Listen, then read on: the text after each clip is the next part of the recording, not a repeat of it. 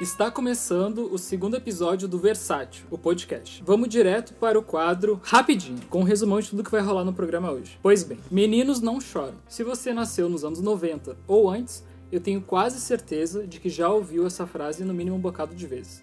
Se nasceu depois, também deve ter ouvido. Sabe como é, né? A necessidade de culturas de tempos mais antigos, ou conservadores, podemos dizer assim, no que se tratava no conceito do que, do que, do que é ser um homem viril, ou qual a imagem de um rapaz másculo eram outras. Mas calma lá que eu explico. Uma matéria recente do jornal É o País, publicada agora em janeiro de 2019, tá fresquinha ainda, fala sobre essa frase que repreende meninos que ousam demonstrar fraqueza. Ela deu muito o que falar. Segue o trecho, abre aspas. Está na música do The Cure, uh, na década de 80, e de Miguel Bosé, na de 90, uh, ouvimos a frase no pátio da escola, quando algum colega rapidamente secava as lágrimas depois de cair e talvez tenha inclusive saído na, das nossas bocas ao tentar consolar uma criança. Numa sociedade que ensinou os homens a reprimir as suas emoções, relegando o emocional às mulheres, taxadas ao mesmo tempo de fracas por causa disso, artistas como James Blake saíram em defesa da ruptura desse estigma de que homem triste imposto a qualquer um que demonstre suas emoções. Foi o que o britânico fez no ano passado ao lançar a faixa Don't Miss It, em que mostra abertamente seus sentimentos e muitas reportagens zombaram disso. Sempre considerei essa expressão, usada para descrever os homens que falam abertamente de seus sentimentos, insana e problemática, escreveu ele num tweet que viralizou. Lembrando também que esse veto cultural à demonstração de sentimentos e vulnerabilidades por parte dos homens contribuiu para engrossar a lista de suicídios masculinos e de homens que não foram médico em busca de ajuda a tempo, por quê? Sabe como é? É preciso que seja forte, homem de verdade. Pois bem, vamos começar então uh, o debate, né? Tem um caso aqui que é o da Gillette, que para não perder o timing dessa, dessa questão de masculinidade hoje em dia, fez uh, uma campanha muito legal. Para quem não sabe, a Gillette é uma marca de aparelhos de barbear e outros produtos, produtos de cuidado pessoal. Uh, ela fez uma campanha e no vídeo dessa campanha eles já começavam provocando com a seguinte frase: esse é o melhor homem que a gente pode ter? Ela levanta um debate sobre as atitudes machistas do cotidiano que muitas vezes passam batidas como normais, apesar de serem, por vezes, totalmente mesquinhas. Seria isso o melhor que temos a oferecer? Entre as cenas aparecem homens assediando mulheres, segurando o choro, meninos brigando e pais incentivando que a postura de seus filhos seja cada vez mais de machões, entre outros. E o vídeo encerra com a seguinte reflexão: Por que os garotos que observam hoje serão os homens de amanhã? Trazendo aí à tona o fato de que a mudança vem pelo exemplo. Né, galera? Então a gente vai abrir agora o quadro de ladinho com os especialistas. Especialistas com tas no plural, porque a gente gosta de todo mundo bem juntinho. então aqui comigo, aqui no estúdio, tá a Luísa Gigante. Oi. A Brenda Fernandes e a Mariana Soares estão ali curando nossas redes. E os nossos convidados especiais são Iron Albino, que é pós-graduado em jornalismo digital pela PUC, aqui do Rio Grande do Sul, tem vasta experiência no jornalismo, é envolvido com coletivos culturais e de identidade racial, é editor no, no, no da Jornalismo Travessia, cofundador do Miltons Masculinidades Negras e muito mais. Fiquei sem fôlego aqui. A Gautier Lee, que é formada em produção audiovisual também aqui pela PUC do Rio Grande do Sul. É uma panelinha isso aqui, hein? Atua principalmente como roteirista e montadora, com experiência com curtas-metragens, longas, séries e publicidade. O seu TCC, o curta-metragem vinil, foi selecionado para a última edição do Festival de Cinema de Gramado. Muito merecido, né? Fada acessível. Obrigada. O Jonas Dávila é graduando em, em gestão de TI pela Unicinos, apaixonado por tecnologia e justiça social. É organizador do Afropython, que é um projeto que visa incluir negros na tecnologia. Membro do Conselho de Ética do TDC, que, para quem não sabe, é um dos maiores eventos de tecnologia aqui do país. E está indo para fora também. Uh, e é profissional de qualidade de software. E por último, e não menos importante, o Alexander Triques, que é acadêmico em biomedicina e farmácia pela PUC, haja vontade para fazer os dois cursos ao mesmo tempo.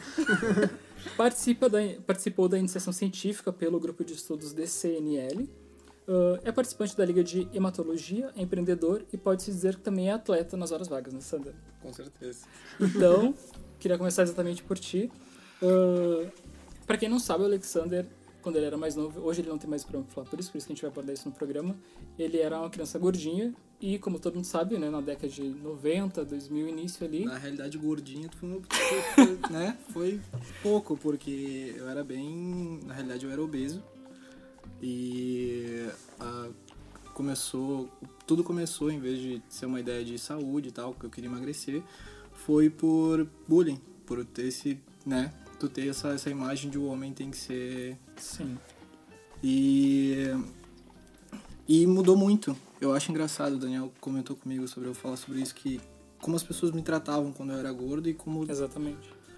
Gente, é, é, é, é alarmante a forma como as pessoas te tratam pelo que tu é visualmente, tipo, pelo teu corpo, pelo modo como tu te apresenta e tal. De certa forma, eu ainda sou a mesma pessoa, com todos aqueles quilos, eu ainda continuo, tentei manter todas as minhas os meus valores, não deixei o fato de tu mudar tua forma física influenciar em como eu vou tratar as pessoas à minha volta.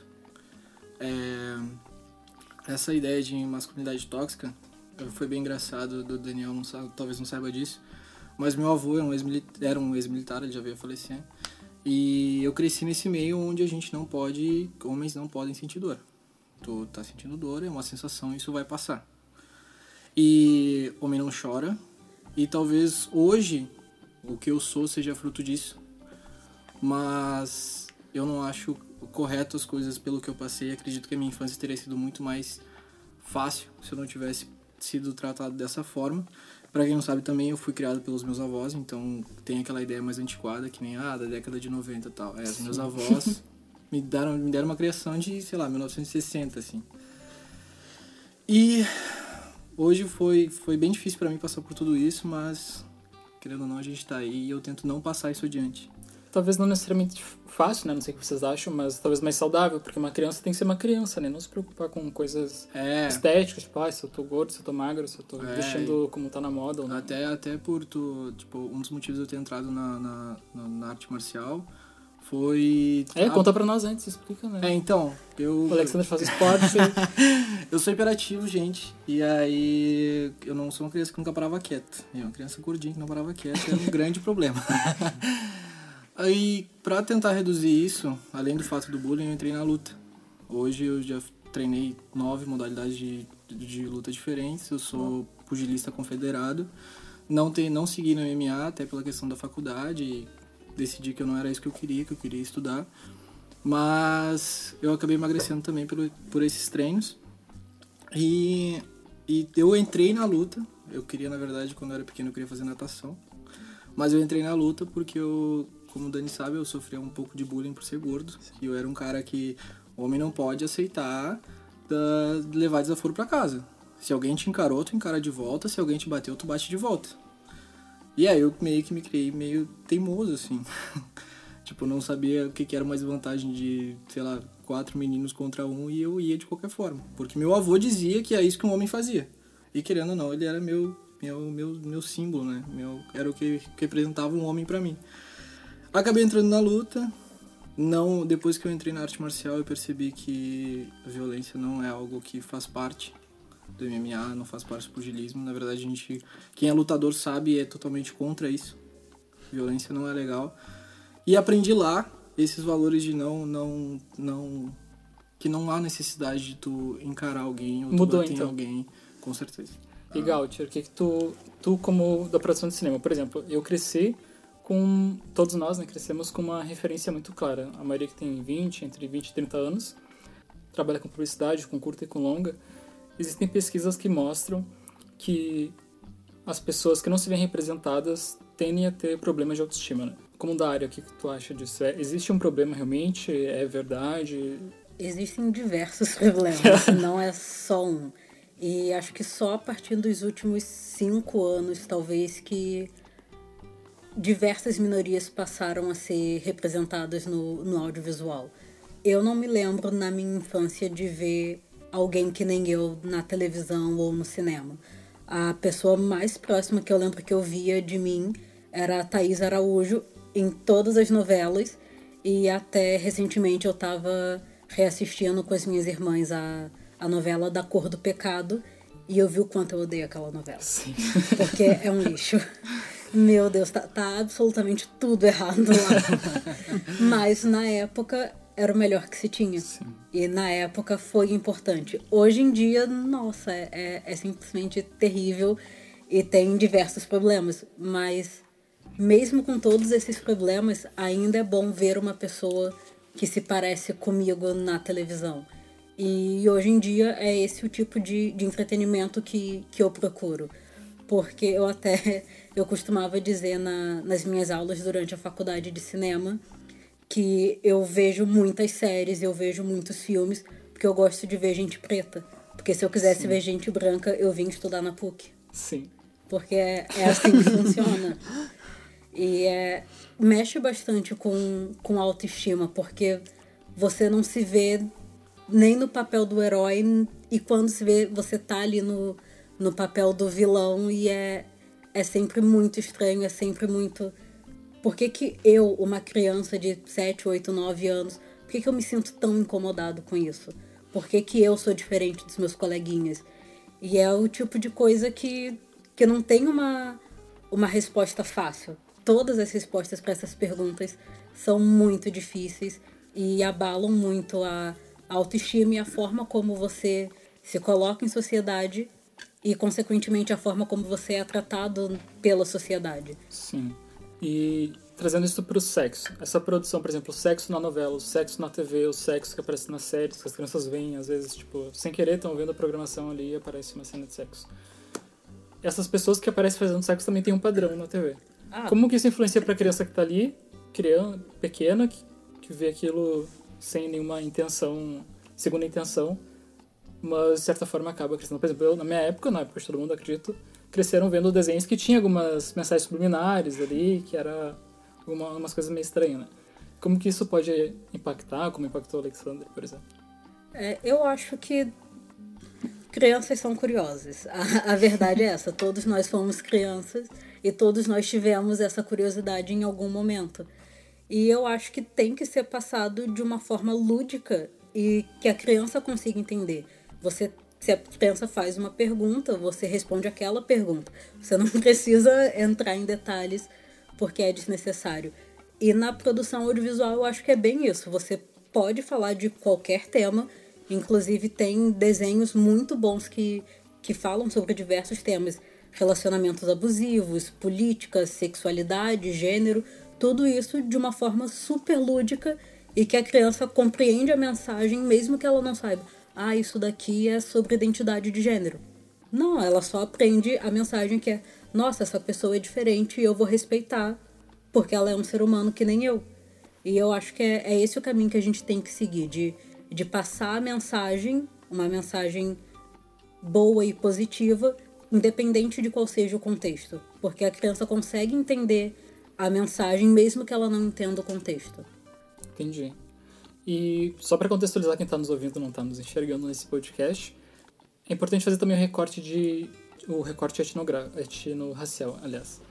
O Jonas, a Gautier, o Airan e eu, Daniel Quadros, somos negros e temos duas pessoas brancas, a Luiz e o Alexandre aqui no estúdio. Então tem opiniões diferentes e contextos, vi- vi- vivências diferentes, né? Queria te perguntar, Airan, tu que fundou o projeto Miltons, que fala exatamente sobre, sobre masculinidades negras, por que, que tu fundou esse projeto? Qual a importância dele? E quais são os frutos que tu já percebeu? Quais são os resultados depois da implementação dessa ideia? Certo. É, primeiro, eu queria agradecer né, pelo convite. A gente que agradece.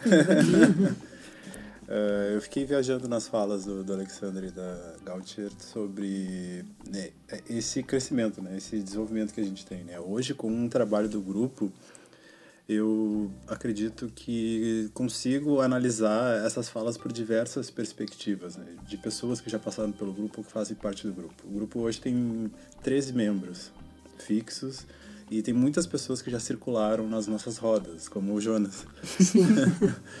e, e então o grupo começou uh, dentro da minha terapia, né? Eu levanto questões para terapia, né? enfim, sobre ser negro, criação, né? racismo e como lidar com isso tudo. Até que foi quando eu vi o Moonlight, filme né? vencedor do Oscar, e senti alguma coisa que eu não sabia explicar o que, que era. Eu até que fui conversando com principalmente mulheres negras que me apontaram diz, dizendo que o filme falava de masculinidades.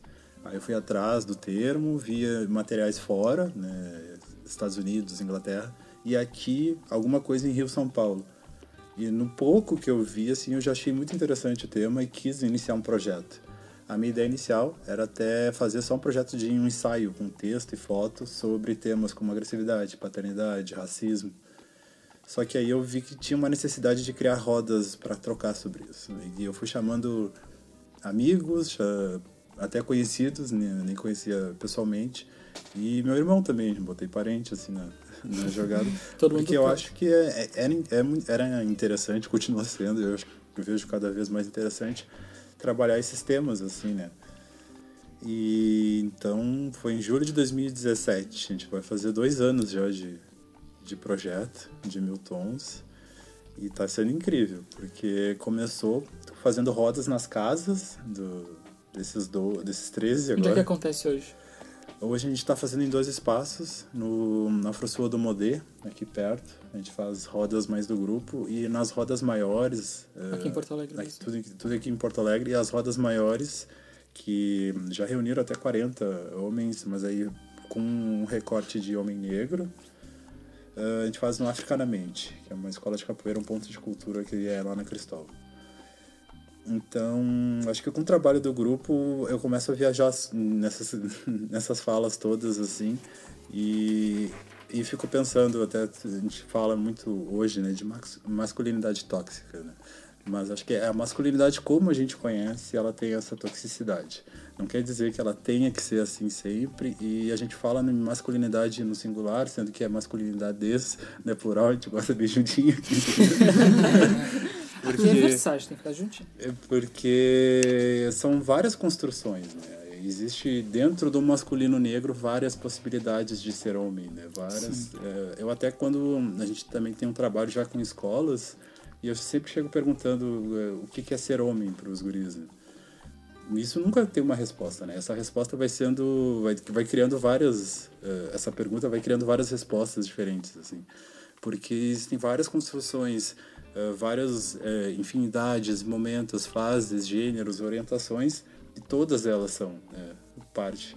A ideia, acho que é a gente ver essa pluralidade e ficar trocando sobre.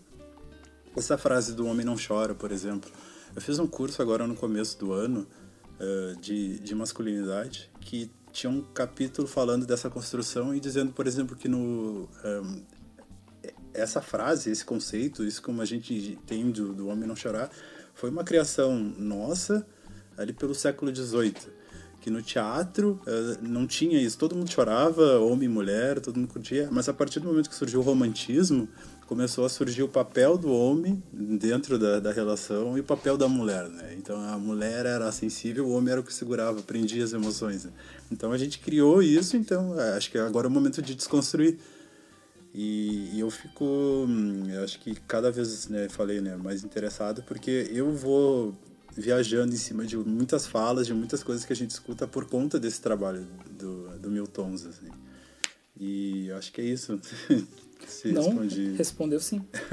eu, inclusive, queria aproveitar, deixa aqui perguntar para o Joninhas.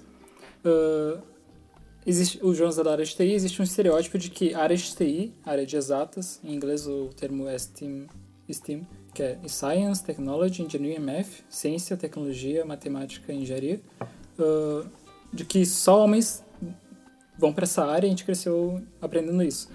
E o contrário também, de que só que essa área é só de homens, que mulheres não podem entrar e, enfim. Tu como negro, jovem, se ensinando nesse mercado, já trabalha na área, está se formando, como que isso te afeta, de certa forma? Existe um, um tipo de, de impacto negativo ou não? Como é que ele se dá? Então, na TI tem um estereótipo não só de ser homem, mas também de ser homem branco, heterossexual, cisgênero. Eu já trabalho na TI desde bem cedo, né? Logo que eu fiz o técnico, já comecei a trabalhar na TI, isso já faz quase 11 anos. E, tipo, eu fui ter o meu primeiro gestor negro, tipo, faz uns um ano e meio atrás, mais ou menos. Então, tipo, eu fiquei um longo período sem poder me enxergar e também sem ver mulheres negras também na área de tecnologia, né? Recentemente eu trabalhei em, em espaços onde tinha uma grande quantidade de mulheres, mas ainda assim, tipo, tu não via mulheres negras. Homens negros, mesmo quando tu via trabalhando na área de tecnologia, eram sempre em áreas que são menos valorizadas dentro do setor da tecnologia. Então, mesmo depois que tu consegue se inserir, ainda assim tem uma dificuldade para tu ascender dentro da área de tecnologia, por ser uma área que acaba sendo extremamente elitista e por isso também acaba segregando muito. E aí quando eu e alguns amigos pensamos justamente no AfroPython foi justamente para tentar mudar essa realidade, porque a gente não conseguia se enxergar e aí por não conseguir se enxergar, tu acaba também não conseguindo ascender, porque como a Gautier uh, colocou, se, se tu não se enxerga é muito difícil, né? É, causa um certo desconforto, né? Então, a gente a ideia era sempre então reunir onde estão essas pessoas, né? Reunir essas pessoas e poder se enxergar. E com isso, não só vendo negros na TI, mas a gente começou a ver assim como existem vários tipos de masculinidades, a gente começou a ver que existem vários tipos de pessoas negras da TI, que não é aquele estereótipo, que nem alguns, alguns projetos que eu trabalhei onde eu tinha que me vestir com camiseta polo, raspar o cabelo, e aí, tipo, negar tudo aquilo que me faz ser negro, sabe? Sim. Então, tipo, quando tu reúne um grupo de negros, tu tá reunindo vários estilos, então, tipo, uma diversidade não só a nível de gênero, mas sexual também e também de estilos de visões diferentes de mundo, né? Então, isso acabou sendo bem importante para a minha construção, porque durante um longo período eu acabava não não conseguindo me encaixar nem me ver por conta de que eu não conseguia não existiam essas pessoas, não, não sabia onde elas estavam. E eu queria perguntar para vocês dois, o Airan, o Airan e o Jonas especificamente, e o negão do WhatsApp. Como é que essa questão do negro no a ausência do negro no mercado de trabalho como alguém que pode sim atingir cargos executivos, a questão do negro ter esse estereótipo tipo de que é o negão e virilidade. Como que isso impacta realmente na vida de um homem negro, na questão de virilidade, do sexo, no desempenho na, na cama, com os parceiros, parceiras? Como é que isso se dá? É, começa? então, para mim foi um processo difícil porque, tipo, eu nunca tive aquele estereótipo do negão, né? Por conta do meu estereótipo, da, da minha constituição física, né? Eu não me encaixo naquele estereótipo de negão, apesar de ser negro. Uh, e aí sempre se teve uma cobrança social na escola, né? Tipo, não na família necessariamente, mas socialmente de que eu replicasse aquelas atitudes. E por fisicamente não me encaixar naquele estereótipo, se tornava ainda mais difícil, porque eu não conseguia ter umas coisas que eu não via sentido. E aí o processo era muito difícil, porque chegou um dado momento que eu, eu me percebia replicando determinados comportamentos de, do estereótipo e da masculinidade tóxica, que eu percebi, tá, mas isso daqui não é eu. Sim. E aí, tipo, rola um meio que assim, tu tem que parar e pensar, peraí, que, o que sou eu, né? Então, me parece muito que o homem negro além de todas as questões da masculinidade tóxica, ainda tem esses estereótipos que uh, são uma barreira a mais para que tu consiga se desvencilhar por conta de tu ser encaixado sempre, além de tipo receber essa educação que acaba te distorcendo a maneira como tu lida com o mundo, né?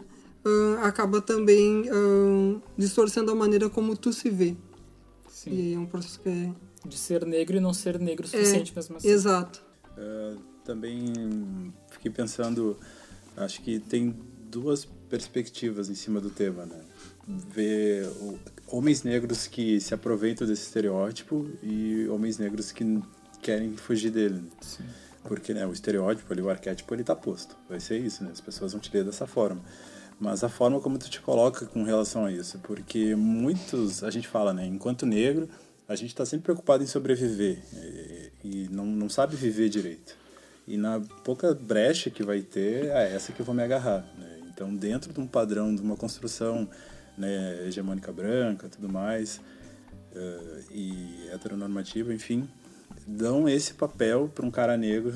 Ó, se, tu, se tu quiser fazer alguma coisa de bom aqui, tu vai ter que fazer isso. Aí muitos se agarram. Né? E, enfim, não só dentro dessa construção de né, dentro do negão do, do WhatsApp, hipersexualizado e tudo mais, mas existem outras ramificações. Eu lembro, Túlio Custódio é um sociólogo que estuda isso. E ele fala também do Negrosó de Alegria, que é um que tá sempre amigo de todo mundo, tá sempre, tá sempre nas festas, sempre animando, tudo não sei o que, e também aí, aí já se insere no círculo e fica com as pessoas também. Então, eu acho que vai muito do o, o porquê que aquela pessoa está se comportando assim. E eu acho que com movimentos como a gente faz, né, de, de, de busca, né, a gente fala de um investimento subjetivo, de pensar mais sobre si, aí a pessoa faz uma escolha, né, de, ah, eu realmente quero fazer esse papel, eu realmente quero é, né, corresponder todas as expectativas ou eu quero me, me encontrar, me identificar, né, Judas? Sim. A gente fala, acho que, muito sobre isso, assim. Então, eu acho que isso repercute é, bom ou ruim nas duas formas. É, é, tem que vai muito de como a pessoa lida com aquela situação, né? Eu, por exemplo, uh, tive sim minha, minha fase me encaixava muito nesse padrão ousadia e alegria. para mim foi bom naquele momento assim, mas aí aconteceu exatamente isso. Bah, vi, o que que eu tô fazendo aqui, sério? Eu já tô cumprindo uma coisa que nem tem mais nada a ver, sabe? Por que que eu tô fazendo isso? Então, aí fazer esse processo e ver hum, a parte ruim da, da coisa dói também, né? machuca. E, e ver o quanto a gente está muito mais preocupado em corresponder ao outro do que atrás do que a gente realmente quer. Então, a, a partir desse momento, trabalho do grupo, terapia, tudo mais, que eu comecei a fazer esse investimento pessoal, né? Em coisas que eu acredito, que eu, que eu quero realmente tocar. E, e aí está sendo diferente. e eu acho que é, acho que é isso, assim. Eu acho que tem toda essa questão da cobrança do homem no geral, né? De, ah, o homem sempre vai querer transar, o homem sempre tem que estar disposto, ele não pode brochar, enfim.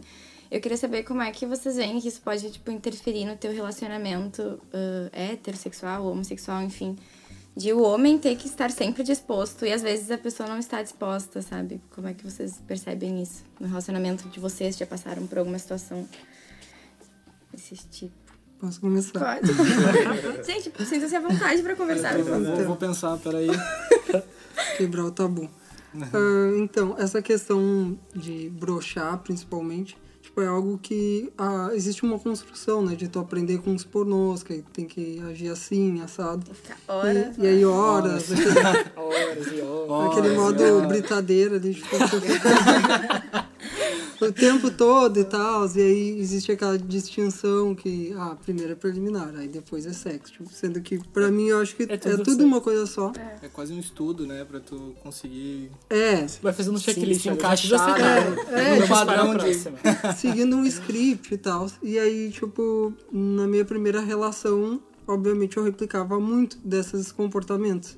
Apesar de sempre ter buscado um conhecimento além né? Porque chega uma hora que tu percebe, tipo, tá, mas isso daqui não funciona, né? Isso daqui ensinar no pornô não, não é algo Foi que... que a gente falou semana deve passada ser seguido. de pornografia, porque é uma coisa bizarra, não é o que é na realidade. Assistam o episódio 1 e compreendam o que a gente tá falando. Escutem. Escuta, exatamente. Mas E aí? tem conteúdo visual lá no Medium também.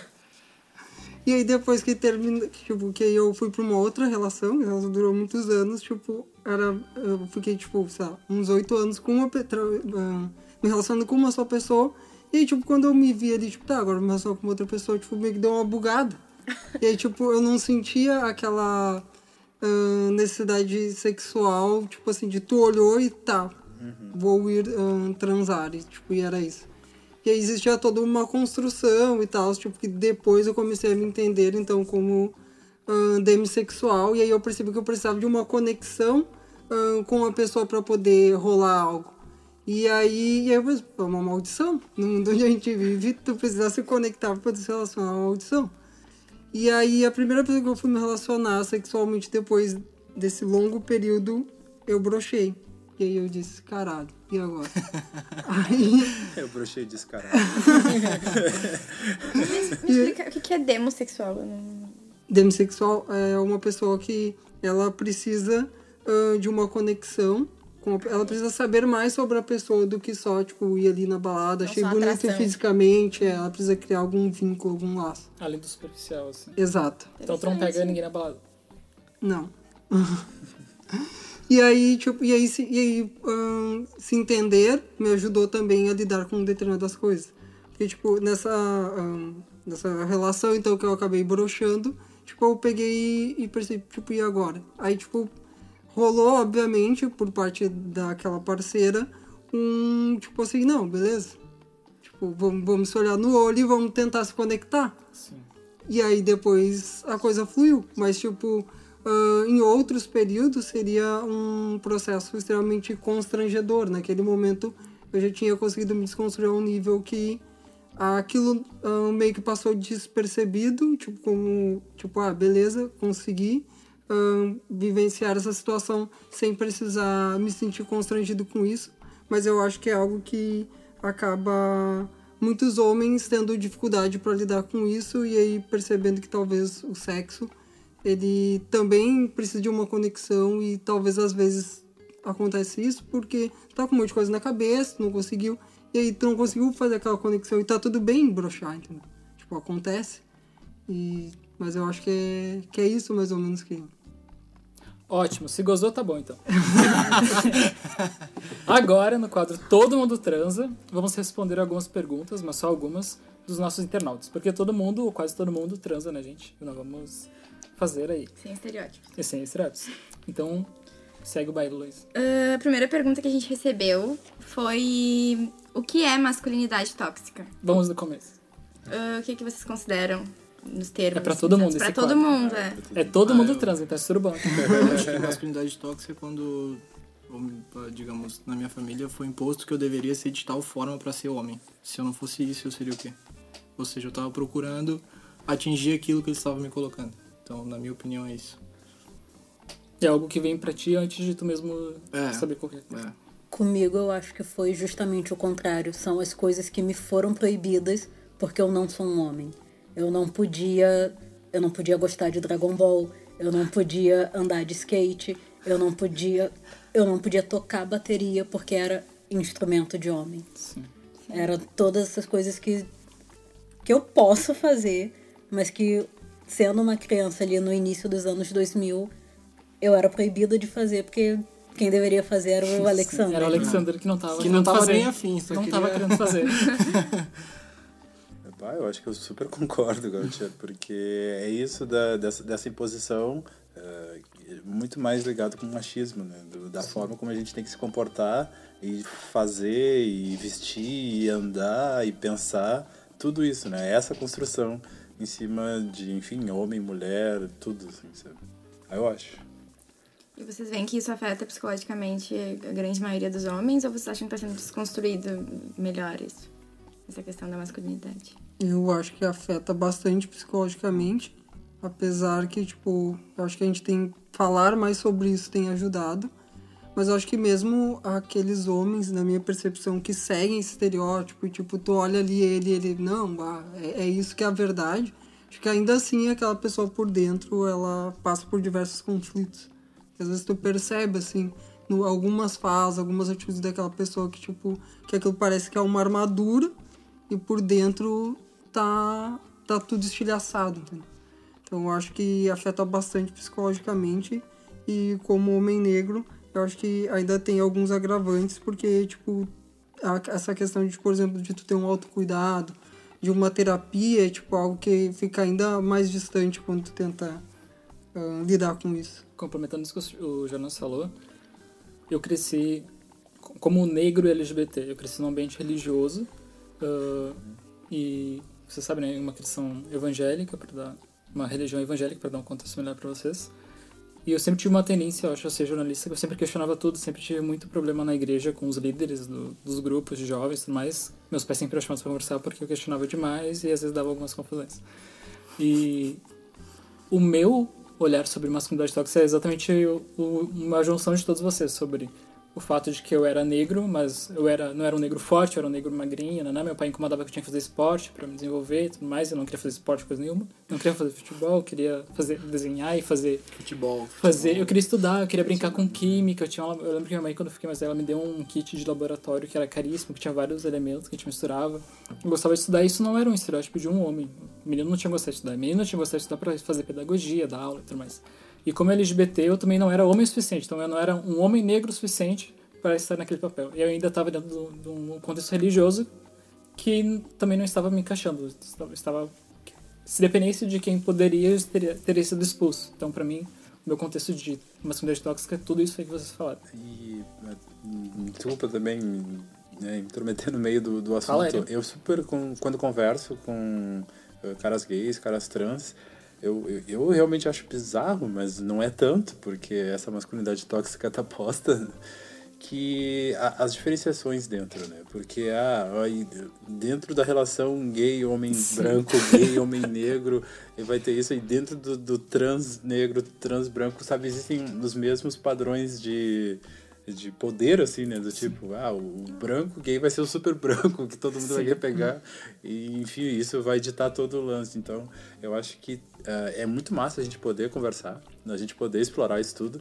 Mas o quanto isso já está dentro, né? Tá introjetado na, em tudo que a gente consegue pensar sobre. É, é bizarro. Sim. E dentro desse desse contexto, por exemplo, a gente fala muito dos movimentos sociais, negros, LGBT, feministas, todos, direitos humanos em gerais, a questão do aliado, né? Que são pessoas que não fazem parte necessariamente de um grupo, não são gays, não são negros, mas que entendem a importância de falar sobre a causa e que apoiam, né? Então, por exemplo, eu, dentro do movimento LGBT, por ser cis, me, me reconhecer como meu gênero que eu nasci, eu sou homem, me considero homem, ah, sou aliado de uma pessoa trans. Que, tipo, a primeira coisa que é julgada quando alguém vê ela é a aparência. Tipo, pessoa olha e imagina, ah, é um homem que tá se vestindo de mulher, sabe? Ninguém questiona por que, como é que ele se sente, uh, como é que ele se vê. Então, dentro dos próprios movimentos existem essas questões. Nos aplicativos de relacionamento gay, por exemplo, tem muito essa questão de, tipo, ah, o homem que é afeminado e o que não é, o que é discreto e o que não é. Ai, Nos, nos dos héteros também deve ter, mas eu não, não sou desse meio, então vocês podem falar melhor do que eu. né? Tem a cobrança também do. do entre a, a comunidade homossexual de que o homem tem que se cuidar. Sim, o- tem que ser o metrosexual. É, tem que estar sempre bonitinho. A barba não pode estar fora do lugar. É. Ah, A gente recebe- Outra pergunta que a gente recebeu também foi até quando o homem suporta essa masculinidade, até quando é suportável, assim, e, ahn, Até Não. quando ou quanto? até quando? Até no quando? sentido de ser um fardo, né? Luísa? É, de, de carregar isso na vida, sabe? Se precisa ter um- alguma coisa pra mudar, ou se tem gente que vive pra sempre, assim. Que no início a gente falou que esse, esse fato é um dos agravantes do número de suicídios dos homens, né? Então, Uhum. tipo, Porque tem isso de guardar muito por muito tempo e chega um momento que estoura, como estoura. qualquer coisa. Bom, eu, eu, eu vi que eu mudei assim quando meu avô veio a falecer e eu pensei mais sobre tudo que eu tinha aprendido com ele e como eu encarava as coisas. Esse momento que a gente tá tendo aqui pra mim é, nossa, é maravilhoso, eu tô aprendendo muito porque dentro da faculdade da área da saúde a gente não não conversa, a gente tem aquele material, a gente vai mastigar aquilo e tentar, né? Enfim, ahn, eu percebi que eu virei adulto no momento que eu parei de me preocupar com o que as pessoas pensavam sobre o que eu era e talvez aquela grande influência, né, se foi e, e eu comecei a perceber que eu precisava, como o Jonas falou, eu precisava me encontrar e saber quem eu, quem eu sou. Porém, ah, existem sequelas deixadas por essa masculinidade tóxica. Até hoje eu, eu não, não. Enterro do meu avô não chorei, porque homem não chora. E foi isso que ele me disse. Até hoje eu não divido as coisas com as pessoas, dificilmente. Faço um pouco o Daniel quando ele não tava fazendo TCC. pra quem não sabe, a gente é amigo de infância, melhores amigos, por isso que a gente de- faz coisas juntos. Desde sempre, assim. E... Mas é algo que eu tô tentando mudar. Tipo, eu comecei a, a preocupar em uma psicóloga, conseguir dividir isso com um profissional, né? Porque... Isso pô, também não é coisa de homem, no psicólogo Jamais, avisar, tá? jamais. E no médico não é coisa de Terapia, homem. Deus do livre. Tipo assim, febre de 40 graus, toma um, um ibuprofeno que vai passar. Então, eu, eu percebi que acabou, assim, até quando durou. Foi a partir do momento que eu parei de me preocupar com o que as pessoas achavam o que eu deveria ser. Eu parei de me preocupar com que, o que as pessoas queriam que eu fosse e comecei a me preocupar com o que eu era, de verdade. Aí foi por aí que eu. Tem mais alguma pergunta dos internautas que... Não, os internautas não mandaram nenhuma outra pergunta. perguntar. Oi, internauta.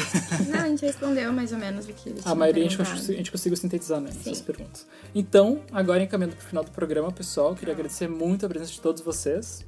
Ah, e que nessa mesma matéria aqui do país que a gente começou citando, a gente vai deixar o link lá no, no, no site do, do Medium para vocês, a curadoria que a nossa colega Brenda faz com muito carinho. Acessem, olhem que vocês vão aprender bastante. Todos nós aprendemos juntos aqui, como o Alexandre mencionou, não foi só ele.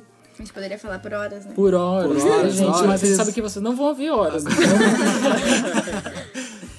então, seguindo o baile, nessa matéria também foram abordados outros aspectos do clichê que envolvem a masculinidade tóxica do que é ser homem. São coisas como homens precisam brigar e futebol e azul é coisa de homem. E quem não se enquadra nesse recorte também já tem rótulos prontos, como bicha, mariquinha e fresco. Uma divisão que existe entre os homens de primeira e os homens que são de segunda. Então, Jonas, Alexander, Gautier, Airan, Brenda, Luiz, Mariana, muito obrigado pela parceria de hoje. O nosso próximo episódio vai ao ar em breve. Sempre acompanhe nossas redes, que é arroba Versátil Podcast, sem o E, em todas as redes. Aqui, na nossa conversa que dá um tesão, quer dizer, que anima a gente, né? Nós vamos do ponto G a hora H, então não tem frescura. Como já diria o El País, se como homem você se ofende com a propaganda da Gillette, você tem um problema. E como diria a equipe do Versátil, vá se tratar. Até mais, meus amigos.